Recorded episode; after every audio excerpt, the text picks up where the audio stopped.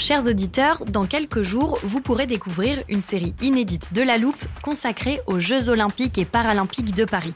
À trois mois de la cérémonie d'ouverture, on s'est demandé comment réussir ces JO. Les transports sont-ils prêts à affronter les milliers de touristes? Le dispositif de sécurité est-il suffisant? L'enthousiasme sera-t-il finalement au rendez-vous? Pour répondre, on plonge durant cinq épisodes dans les archives des éditions précédentes, accompagnés des journalistes de l'Express. C'est à retrouver à partir du 13 mai sur toutes les plateformes d'écoute. It's that time of the year. Your vacation is coming up. You can already hear the beach waves, feel the warm breeze, relax, and think about work. You really, really want it all to work out while you're away. Monday.com gives you and the team that peace of mind. When all work is on one platform and everyone's in sync, things just flow wherever you are. Tap the banner to go to Monday.com.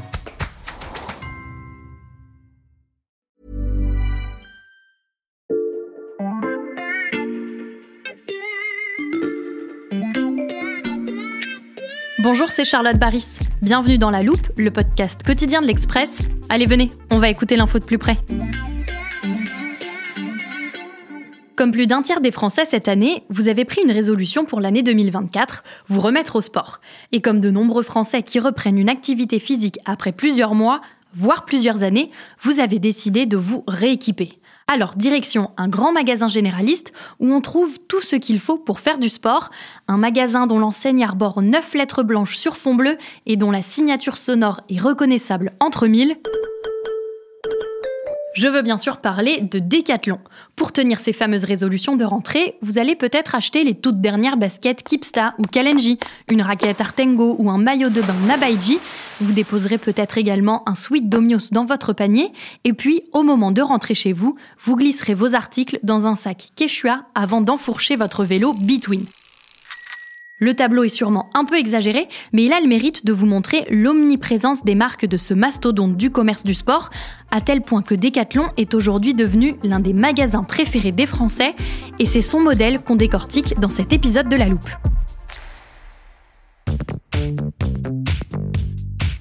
Pour raconter comment Decathlon s'est imposé dans tous les foyers, j'ai fait appel à Céline Delbecq, journaliste au service Société de l'Express, qui s'est entretenue avec plusieurs sociologues. Bonjour Céline. Bonjour Charlotte. Dans quelques minutes, on va se plonger dans le modèle économique de Decat avec une visite de ses locaux. Mais avant ça, Céline, est-ce que tu peux nous expliquer comment l'entreprise a été désignée enseigne préférée des Français? Ce sont en fait les résultats d'une analyse réalisée tous les ans par le cabinet OCNC. Mhm. La dernière édition, qui portait donc sur euh, l'année 2022, a été publiée il y a presque un an. Decathlon arrive à la première place des enseignes préférées des Français, juste devant Picard et la FNAC. Et si on remonte un peu, ça fait 5-6 ans que cette marque est soit première, soit deuxième dans le classement. Et grâce à quels critères elle a obtenu cette place? Dans les avis des clients interrogés, c'est sans hésiter le, fameux rapport qualité-prix qui revient en premier, euh, d'après un associé du cabinet OCNC avec lequel j'ai échangé. C'est l'idée qu'en fait, peu importe votre budget, vous trouverez tout ce dont vous avez besoin chez Decathlon, et assez rapidement en plus parce que le nombre de références pour chaque produit est limité. Mhm. Pour mon article, je me suis rendue en reportage dans un magasin Decathlon, et ce qui m'a assez interpellée, en fait, c'est la diversité des profils des acheteurs. Donc on a euh, des clients qui venaient simplement acheter des t-shirts ou des chaussettes de sport, une cliente qui voulait un legging de sport un peu joli euh, mais pas trop cher, une mère de famille euh, qui cherchait des chaussons de danse classique pour sa fille mhm. à prix abordable, ou encore quelqu'un qui cherchait du matériel de Viet Vo Dao. Du Viet Vo Dao? Oui Charlotte, c'est un art martial vietnamien qui se pratique notamment avec un grand bâton en bambou. Mhm. Ce n'est pas forcément un sport grand public ou très connu pour le moment, mais le client avec lequel j'ai échangé me disait que chez Decat, il était sûr de trouver son bonheur. Un autre client que j'interrogeais juste avant Noël m'a dit cette phrase qui m'a quand même assez interpellée. Il m'a dit que pour lui, Decathlon, c'était un peu comme un grand magasin de jouets pour adultes. Céline, en introduction, nous avons cité de nombreuses marques qui ont été créées par Decathlon et que tout le monde connaît. Quel rôle joue-t-elle dans la popularité du groupe? En fait, il y a un facteur nostalgie qui est très fort avec une entreprise comme Decathlon. Ce mhm. sont des produits qui sont accessibles. Tout le monde va se fournir chez Decathlon à un moment. On a tous eu, euh, voilà, un matériel de sport Decathlon. Le magasin fait un peu euh, office de trait d'union entre toutes toutes les composantes de la société française, entre toutes les générations, entre toutes les classes sociales, entre mhm. tous les genres. Et pour beaucoup de monde, les marques du groupe rappellent de bons souvenirs, des souvenirs d'enfance, des souvenirs de sport, de colo, etc. Ça génère en fait beaucoup d'affect et donc une certaine loyauté des clients. Euh, ces marques que tu as citées tout à l'heure, euh, Kalenji, Artango, etc., donnent une image tellement bonne de Decathlon au grand public qu'elle est même devenue plutôt cool dernièrement. Decathlon est devenu cool, c'est-à-dire? Bah, Je vais te faire écouter quelque chose. C'est juste ici sur mon téléphone. L'hiver, toujours en Kipsta. Je n'en les cops. Quechua, Kipsta dans un morceau de rap. Et c'est pas la seule, il y a aussi celle-ci. Il était une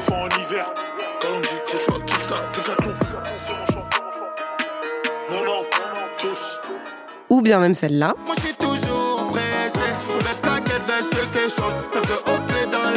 Donc les rappeurs que tu viens d'entendre euh, ne sont pas des inconnus. Le dernier euh, son que tu as entendu, c'est une chanson du rappeur Joule, 7 mhm. millions d'albums vendus.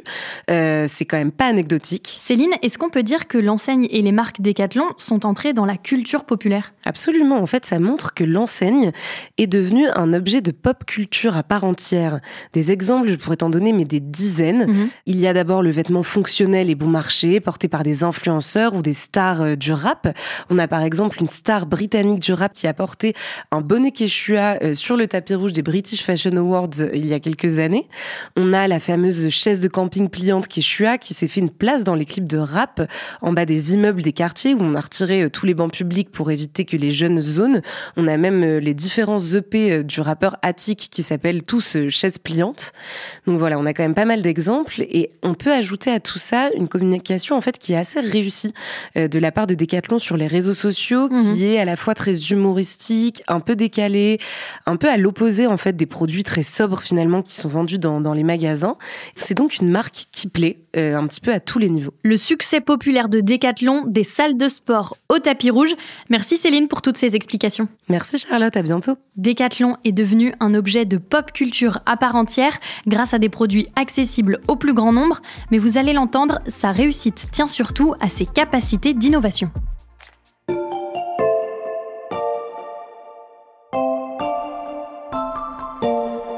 Notre deuxième guide du jour s'appelle Thibaut Marotte. Il est journaliste au service économie de l'Express et il a enquêté sur le modèle économique Decathlon. Bonjour Thibaut. Bonjour Charlotte. J'ai promis à nos auditeurs un petit voyage grâce à notre téléporteur qui nous permet de nous déplacer dans le temps et dans l'espace.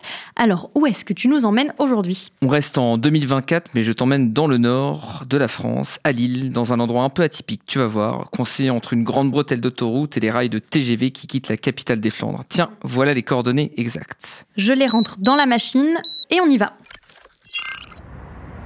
Alors, on est sur un parking, mais pas celui d'un magasin Décathlon classique. Laisse-moi un instant pour décrire cet endroit à nos auditeurs. Devant nous, il y a un bâtiment en verre et en briques, avec au centre une sorte de roue de vélo géante à travers laquelle il faut passer pour entrer à l'intérieur.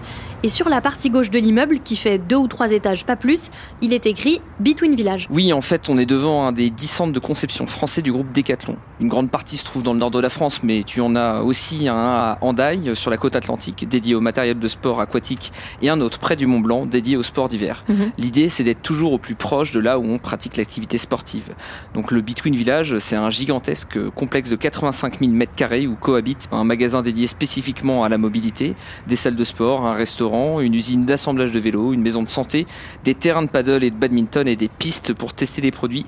En tout, le Between Village accueille 800 000 clients chaque année, qui côtoient souvent les employés du site, qui sont à peu près 1500. Si tu veux, je t'emmène faire un tour. Avec plaisir. On rentre par où? Alors on pourrait entrer par la porte principale là, mais c'est l'entrée du magasin, on va l'éviter. Je te propose plutôt qu'on passe par cette porte-ci. Je te préviens, ce n'est pas une salle de sport, mais bien les bureaux de Decathlon. D'accord, je te suis. Mais les gens sont en train de faire du vélo dans les bureaux. Oui, euh, moi aussi ça m'a surpris quand je suis venu pour la première fois. Tu le vois, euh, l'open space est vraiment très grand. Mhm. Les employés se déplacent à vélo, en trottinette ou même en skate. Et tu vois, euh, ces bandes-là au sol, ça sert à démarquer les allées et les sens de circulation pour mhm. éviter que les employés, on les surnomme des coéquipiers ou des décathloniens, ne se rendent dedans. l'ambiance a l'air assez détendue et il y a vraiment beaucoup de monde, tous ces coéquipiers, comme tu dis Thibaut. C'est quoi leur métier? Alors il y a une grande diversité de métiers, des chefs de produits, des designers, des modélistes, des ingénieurs. Mhm. Ensemble, ils fabriquent le prototype de tous leurs produits avec la volonté d'être à la fois innovant, confortable et accessible au plus grand nombre. Tu le vois, l'open space est divisé en plusieurs espaces. La partie dans le fond là-bas, c'est le laboratoire. Viens, suis-moi, on y va. Alors maintenant, on entre dans une sorte de grand hangar, blanc et gris. On dirait qu'il y a plein de caméras sur les murs, toutes braquées vers un homme qui court assez vite. Le coureur que tu vois, c'est un sportif de très bon niveau, capable de terminer un marathon en moins de 3 heures. En comparaison, le temps moyen est autour de 4 heures et 30 minutes. Mhm. Donc il fait des allers-retours comme ça, et pendant ce temps, les caméras et les capteurs que tu as repérés sur les murs, ils enregistrent tout. Il collecte plein de données sur la trajectoire du coureur, sur sa vitesse, etc. Et au centre de la pièce, il y a cette plaque de fer sur laquelle il repasse à chaque fois. Elle permet de mesurer l'impact du sportif à chaque fois qu'il pose le pied dessus. Et à quoi ça sert? En fait, ce, ce que veulent tester ces ingénieurs en cabine là-bas, c'est la résistance de cette chaussure de running. Entre chaque exercice, le coureur doit répondre à un questionnaire précis sur ses sensations.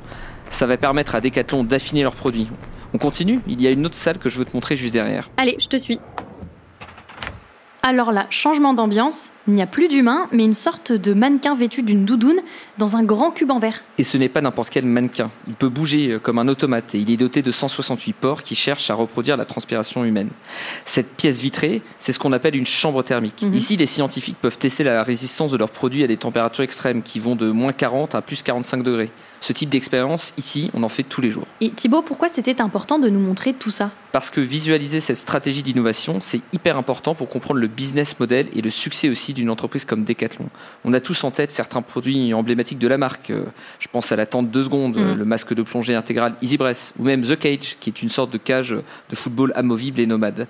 Tous ces produits, ils ont été conçus dans ce type de centre. Et en magasin, l'enseigne est parvenue à mettre en avant ses produits innovants en minimisant le nombre des marques concurrentes. En fait, Decathlon, c'est pas juste un magasin de sport. Non, c'est une entreprise avec une chaîne de valeur très intégrée euh, qui maîtrise la chaîne de production, de sa conception à la vente, et ça, ça fait sa richesse. Aujourd'hui, elle a un chiffre d'affaires de 15 milliards d'euros et 1751 points de vente dans le monde, Mhm. avec des centres de développement sur les cinq continents. J'évoquais Andai tout à l'heure et le Mont Blanc, euh, j'aurais pu t'en citer un autre en Chine dédié au tennis de table et au badminton, Mhm. ou un autre en Inde consacré au cricket. Grâce à toi Thibaut, on saisit un peu mieux la manière dont sont conçus les produits qui ont fait la renommée de Decathlon. Tu restes avec nous, on rentre à Paris et tu vas nous raconter les nouveaux défis que l'entreprise doit affronter.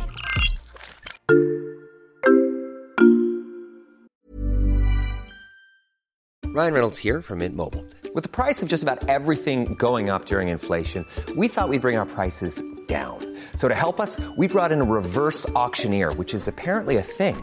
Mint Mobile unlimited premium wireless. Ready to get 30, 30, bit to get 30, bit to get 20, 20, 20, bit to get 20, 20, bit to get 15, 15, 15, 15 just 15 bucks a month. So, Give it a try at mintmobile.com slash switch. $45 upfront for three months plus taxes and fees. Promo rate for new customers for limited time. Unlimited more than 40 gigabytes per month. Slows. Full terms at mintmobile.com.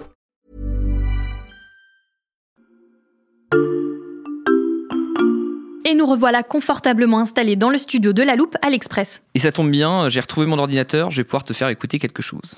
Et donc, euh, pour, pour arriver à maximiser l'effet que Decathlon peut avoir, eh bien, on est en train de repenser euh, pas mal d'aspects à l'intérieur de Decathlon. Ce que tu viens d'entendre, Charlotte, c'est un extrait de mon interview avec Barbara Martin Coppola, qui dirige Decathlon depuis maintenant près de deux ans. Mhm. Elle a de grandes ambitions pour la marque, mais sa nomination au départ euh, n'allait pas de soi. Et pourquoi? Pour comprendre, laisse-moi effectuer une petite parenthèse sur la création de l'entreprise. Decathlon a été fondé en 1976 par Michel Leclerc, avec un Q à la fin, rien à voir avec la famille bretonne qui a créé les hypermarchés Leclerc. Mhm. Lui, il est plutôt lié à une autre grande famille de la grande distribution, mais une famille nordiste cette fois-ci, les Muliez. C'est le cousin germain de Gérard Muliez qui a fondé le premier supermarché au champ à Roubaix. Michel Leclerc fonde Decathlon en 76. On est un an après l'adoption de la loi Mazot, qui a rendu l'éducation physique et sportive obligatoire dans toutes les écoles de France.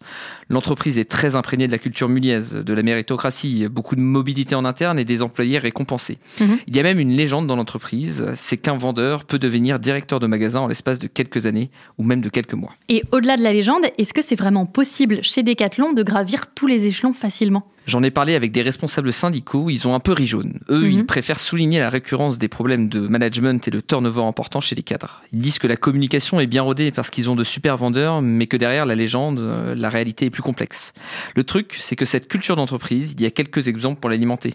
Les deux prédécesseurs de Barbara Martin Coppola, la nouvelle PDG, sont tous les deux entrés dans la maison comme chef de rayon. Mais ce n'est pas son cas à elle. Non, elle, elle casse les codes. C'est la première femme à diriger l'entreprise et c'est aussi la première DG de l'entreprise qui n'a pas fait ses clashes chez Decathlon. Mhm. Juste avant, elle était directrice de la stratégie numérique d'IKEA. Et avant ça, elle était notamment passée par des géants du numérique comme Samsung ou Google. Elle est franco-espagnole et elle a déjà travaillé dans une dizaine de pays dans le monde. Tu nous as parlé de ses ambitions pour Decathlon. Quelles sont-elles? En fait, c'est assez simple. Elle veut s'attaquer aux géants du secteur, l'américain Nike et l'allemand Adidas. C'est pas une mince affaire, tu t'en doutes. Mhm. Le chiffre d'affaires d'Adidas, c'est 21 milliards, celui de Nike, 44 milliards, soit environ trois fois le chiffre d'affaires de Decathlon. Concurrencer Nike et Adidas, comment elle veut s'y prendre? Il y a plusieurs leviers à activer. D'abord, elle veut s'affirmer comme une marque de sport de haut niveau. Pour ça, elle a noué des partenariats avec des entreprises comme le chimiste Arkema pour développer des produits performants. Mhm. Et puis en termes de com, elle a aussi fondé une team Decathlon en vue des JO avec 33 sportifs, euh, comme le judoka Teddy Rayner, l'escrimeur Romain Cannon, et avec à sa tête euh, Johan Diniz. Ça, c'est pour le sport de haut niveau, mais on l'a rappelé plusieurs fois, Thibaut, la force de Decathlon, c'est son accessibilité, sa capacité à parler à toute la société française. Est-ce qu'en faisant ça, l'enseigne ne risque pas de se couper un peu de son image grand public? C'est possible, d'autant qu'elle a dit qu'elle voulait réduire le nombre de marques. Il y en a 70 aujourd'hui, on devrait passer à une dizaine. Mhm. L'objectif, c'est que le magasin soit moins perçu comme un grand distributeur que comme une marque de sport. Elle veut faire de Decathlon une marque de sportswear à part entière, toujours comme Nike et Adidas en fait. Mais pour ça, il faut qu'elle devienne un peu plus premium. À voir donc quel impact ça aura sur son image grand public qui a fait son succès jusqu'ici. Tu as dit qu'il y avait plusieurs leviers à activer, tu penses à quoi d'autre? Lors de mon interview avec Barbara Martin Coppola, elle m'a beaucoup parlé de la circularité, euh, de développer la réparabilité des produits, la location, la seconde vie. Mhm. Et puis bien sûr, elle veut s'appuyer sur les atouts de l'entreprise actuellement, à savoir sa chaîne de valeur très intégrée, qu'elle espère transformer grâce à son expertise dans le domaine numérique. Thibaut, on a évoqué à plusieurs reprises cette chaîne de valeur très intégrée, le fait que Decathlon maîtrise toutes les étapes de la fabrication du produit et qu'elle emploie beaucoup de monde en France, mais si je me trompe pas, ces produits sont fabriqués à l'étranger. Oui, la conception est faite en France, mais la production est sous-traitée à l'étranger, dans 47 pays différents. Sa réponse était assez claire. Grosso modo, Barbara Martin Coppola disait qu'il n'était pas question de changer de fournisseurs mondiaux parce que ça avait fait la réussite de Decathlon. En gros, ça veut dire pas de rapatriement des lignes de production. Mhm. Decathlon sous-traite notamment en Chine, où elle emploie euh, 13 000 personnes. Il faut dire que ça représente un marché très important. 200 magasins, euh, c'est son deuxième plus gros marché, juste derrière la France. C'est environ 10% de son chiffre d'affaires. Et l'objectif, c'est que d'ici 2025, cette part monte à 25%. Mhm. Il faut dire aussi que le marché du sport en Chine est en pleine expansion en ce moment et Decathlon veut se tailler une généreuse part du gâteau. Donc il y a un gros enjeu sur ce marché chinois, mais pas question de délaisser les autres pays non plus. Actuellement, elle est implantée dans 70 pays sur les 5 continents. 70 pays, et normalement depuis le début de la guerre en Ukraine, ça ne comprend plus la Russie. Ça, c'est ce qu'on croyait juste avant la publication d'une enquête du média Disclose au moment des fêtes de fin d'année. Le groupe Decathlon, de son côté, pointé du doigt aujourd'hui pour avoir organisé une présence euh, opaque de ses produits en Russie. Ces marques sont toujours présentes dans les boutiques de son repreneur. Le projet secret, nom de code Sport Air, prévoyait l'achat des produits Decathlon dans des pays asiatiques via une filiale à Singapour, puis leur expédition en Russie via Dubaï grâce à une société écran. Selon les documents internes à l'entreprise obtenus par Disclose, ce contrat secret aurait rapporté 11 millions d'euros aux géants français des sports et loisirs. Cette affaire Decathlon, j'imagine que ce n'est pas très bon pour l'image de l'enseigne. En effet, l'entreprise n'a pas nié qu'elle continue à vendre des produits à Desport, qui a repris ses magasins en Russie. Son argument, c'est euh, on ne veut pas abandonner nos anciens coéquipiers sur place qui travaillent pour Desport. Mhm.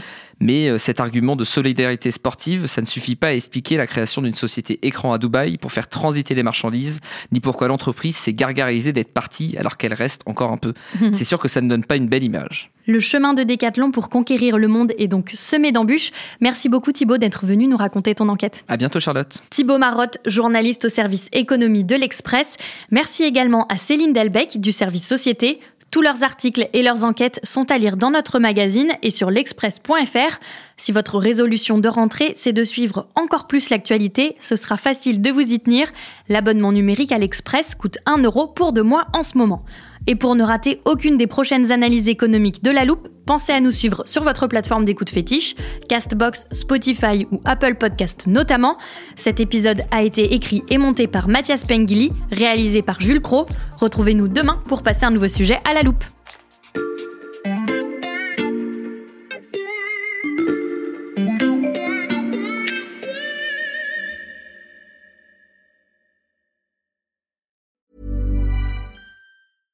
Small details are big surfaces. Tight corners are odd shapes.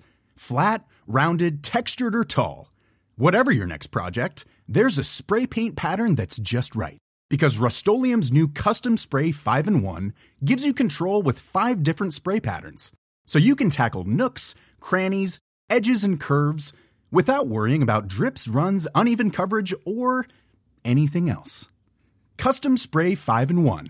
Only from rustolium Planning for your next trip? Elevate your travel style with Quince. Quince has all the jet setting essentials you'll want for your next getaway, like European linen, premium luggage options, buttery soft Italian leather bags, and so much more. And is all priced at 50 to 80% less than similar brands. Plus, Quince only works with factories that use safe and ethical manufacturing practices. Pack your bags with high-quality essentials you'll be wearing for vacations to come with Quince. Go to quince.com slash pack for free shipping and 365-day returns.